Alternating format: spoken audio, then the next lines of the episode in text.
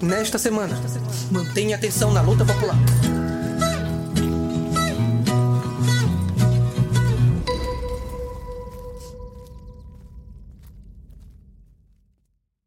No Rio de Janeiro, garis atropelam o sindicato pelego e conquistam aumentos. Na cidade do Rio de Janeiro, os garis realizaram uma greve no dia 28 de março que durou quase duas semanas, apesar das tentativas da direção sindical de manobrar e trair o movimento. Os trabalhadores lutam por um justo reajuste salarial e por outros direitos que estão sendo negados pelo prefeito reacionário Eduardo Paes, do PSD. Até mesmo combativas ações de sabotagem contra caminhões e equipamentos foram realizadas, durante a noite, para forçar o governo a atendê-los em suas exigências.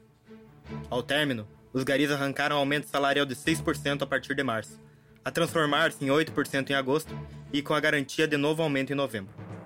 Eles ainda conquistaram um aumento de 6% no ticket de alimentação e adicional de insalubridade de 20%. Ainda no nosso país, protestos contra a crise e a opressão policial.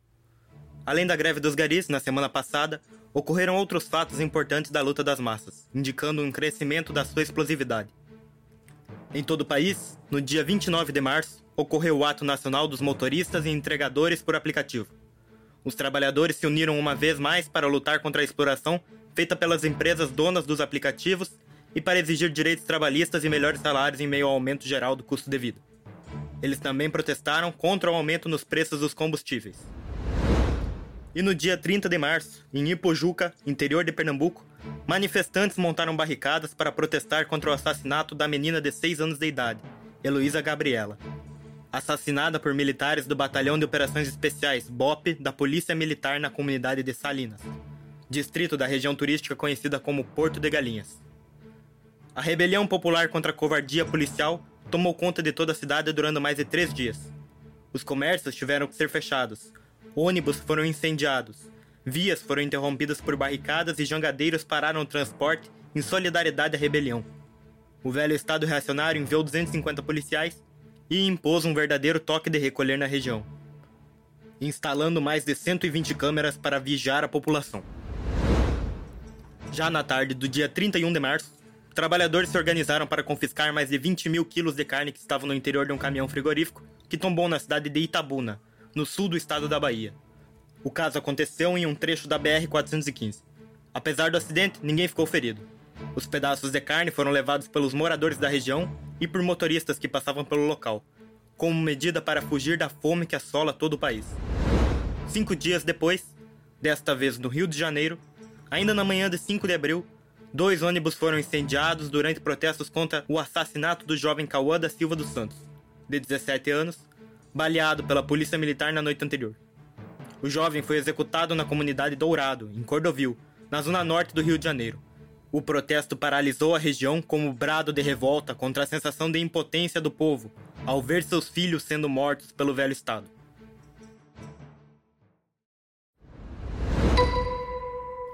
E no campo? Ao fim do mês de março, jornalistas do portal Repórter Brasil foram intimidados por policiais empunhando fuzis enquanto aguardavam a resposta sobre um pedido de entrevista na sede da mineradora Brasil Iron, monopólio imperialista inglês.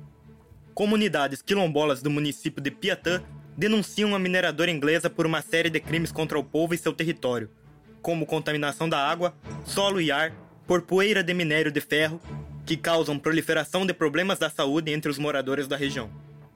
Esta denúncia se soma aos recentes ataques sofridos por jornalistas democráticos comprometidos com as massas populares. Ações essas que emergem em meio ao agravamento da destruição das liberdades democráticas durante o governo militar de Bolsonaro e dos generais golpistas do alto comando militar. Relembramos aqui em nosso boletim semanal que a própria sede do jornal Nova Democracia já foi alvo de campanas e alguns dos seus trabalhadores foram seguidos. Além de sabotagens na rede física da internet, contra a redação e o incêndio criminoso e político perpetrado em setembro de 2019, na sede do Comitê de Apoio em Belo Horizonte. Não apenas quem defende os camponeses sofrem com a perseguição, mas principalmente os próprios camponeses. Nas terras do Sudeste, centenas de camponeses da Frente Nacional de Luta Campo e Cidade, FNL, entre os dias 27 e 29 de março, sofreram ostensivas ações de despejo executadas por militares em benefício do latifúndio. As famílias resistiram, realizaram protestos e parte delas segue ocupando as terras.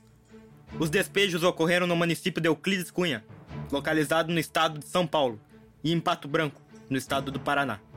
Ambas as ações ilegais de despejos não respeitaram a decisão do Supremo Tribunal Federal de suspender despejos e desocupações em razão da pandemia até junho de 2022. Já na situação internacional, no Peru, operários, camponeses, trabalhadores autônomos, caminhoneiros, professores e diversas categorias das classes populares peruanas paralisaram o país em uma grande greve geral. O levante popular denuncia o governo reacionário e o regime político nada fazerem diante da grave crise que assola o país impondo alta geral nos preços dos combustíveis, fertilizantes e da cesta básica alimentar. Desde o seu início, mais de 70 bloqueios de vias foram registrados em oito departamentos diferentes.